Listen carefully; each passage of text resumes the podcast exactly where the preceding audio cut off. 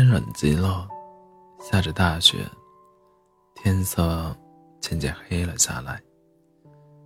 今天晚上是平安夜，沿着又黑又冷的街道走过来一个可怜的小女孩。她穿得很单薄，打着赤脚。其实，在她离开家的时候，她脚上穿着一双拖鞋。可是那双拖鞋，管什么用呢？他们那么大。原本这鞋子一直都是他妈妈穿的。刚才在过马路的时候，一辆马车飞驰而过，小女孩吓得拖鞋都跑丢了。其中一只拖鞋到哪里也找不到了，另外一只被一个淘气的小男孩捡到了。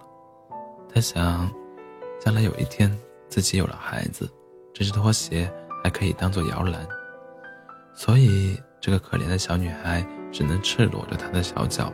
走在冰冷的大街上，她的脚已经冻紫了。在她的围裙里面兜着许许多多的火柴，她手上还拿着一把火柴。整整一天，没有一个人从她这里买一根火柴，当然更没有人给她一枚硬币。他哆哆嗦嗦地沿着街道一直走着，又冷又饿。雪花落在她金黄色的长头发上，她的头发打着俏丽的卷，环绕在脖颈周围。可是，她哪里有心？哪里有心情注意这些？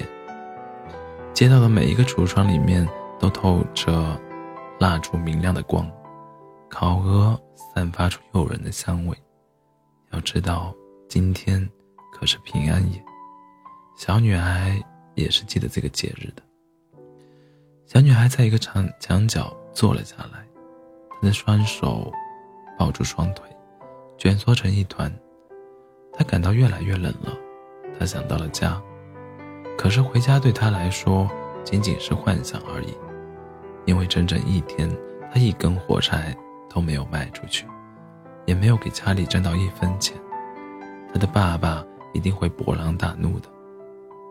更何况，家里和外面一样冷。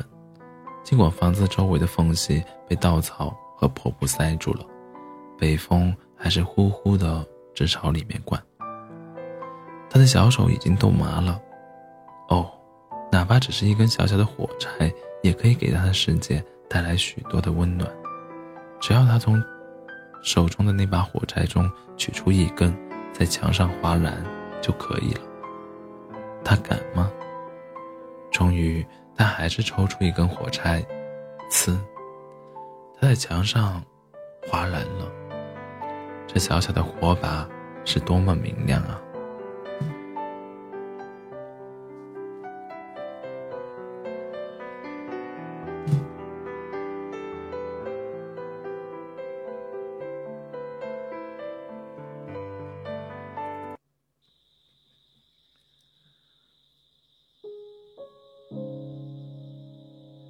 它温暖，闪亮，就像一根小小的蜡烛。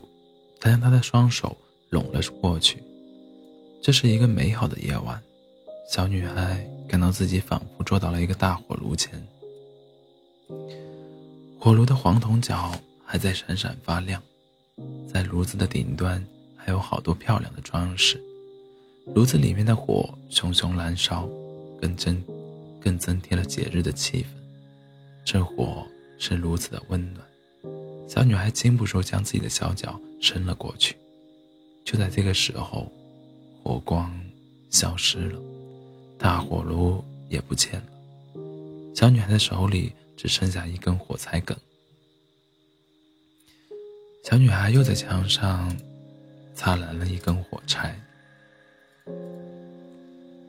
火光很明亮，这光落在墙上。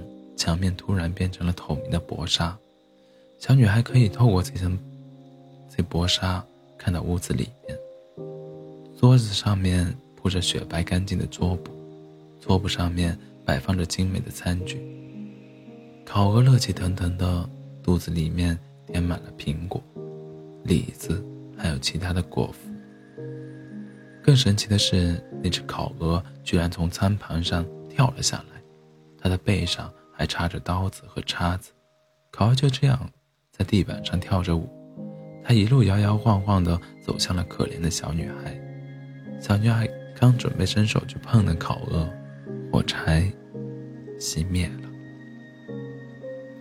小女孩的面前什么都没有了，只剩下那堵又厚又冷而且潮湿的墙。小女孩又点燃了一根火柴，现在他坐在一棵圣诞树下。他曾经透过橱窗远远地看到过富人家的圣诞树，那些圣诞树是那么漂亮。可是，现在他眼前的圣诞树比那些还要华丽绚烂，许许多多的亮片，掩影在绿树中，时隐时现。树上还悬挂着许多色彩艳丽的图片。就像他在三商店的橱窗里看到的那些一样，他伸出了双手，想去仔细的看看这些漂亮的图片，可是火柴又熄灭了。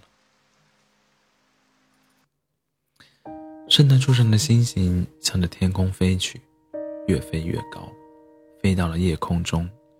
突然，一颗星星坠落了，不知道谁要死了。小女孩。这样小声说道：“他的奶奶，生平最疼爱小女孩的奶奶，曾经告诉他，当天上有星星落下的时候，就表明有一个灵魂要去上帝那里了。”他又抽出一根火柴，划燃了，火干依火光依旧明亮。奶奶出现在了耀眼的火光中，她的面容是那么明亮。容光焕发，容光焕发，带着慈爱的微笑。奶奶，小女孩惊动的叫喊道：“奶奶，你带我走吧！我知道，当火灾熄灭的时候，你就会消失不见的，就像刚才那温暖的烤炉、美味的烤鹅，还有华丽的圣诞树。”小女孩迅速地把手中所有的火柴都划燃了，因为她想让奶奶在自己身边。这把火柴发出的光是如此耀眼，恍如白昼，甚至比正午都明亮。奶奶从来没有如此高大，如此光彩照人。她将小女孩抱在怀里，一起向高空飞去。那里没有寒冷，没有饥饿。也没有忧愁。清晨的时候，在这个小小的角落里，小女孩蜷缩在那里，她脸色红润，嘴角还带着微笑，依靠在墙边。她已经死了，在平安夜里冻死了。她身体僵硬地靠在墙边，手上抓着一大把烧过的火柴梗，她想让自己。暖和一下。有人说道：“没有人知道，他昨晚曾经看到过多么美丽的景象，也没有人知道，他已经跟他的奶奶在新年的第一天，去了一个充满欢乐的世界。”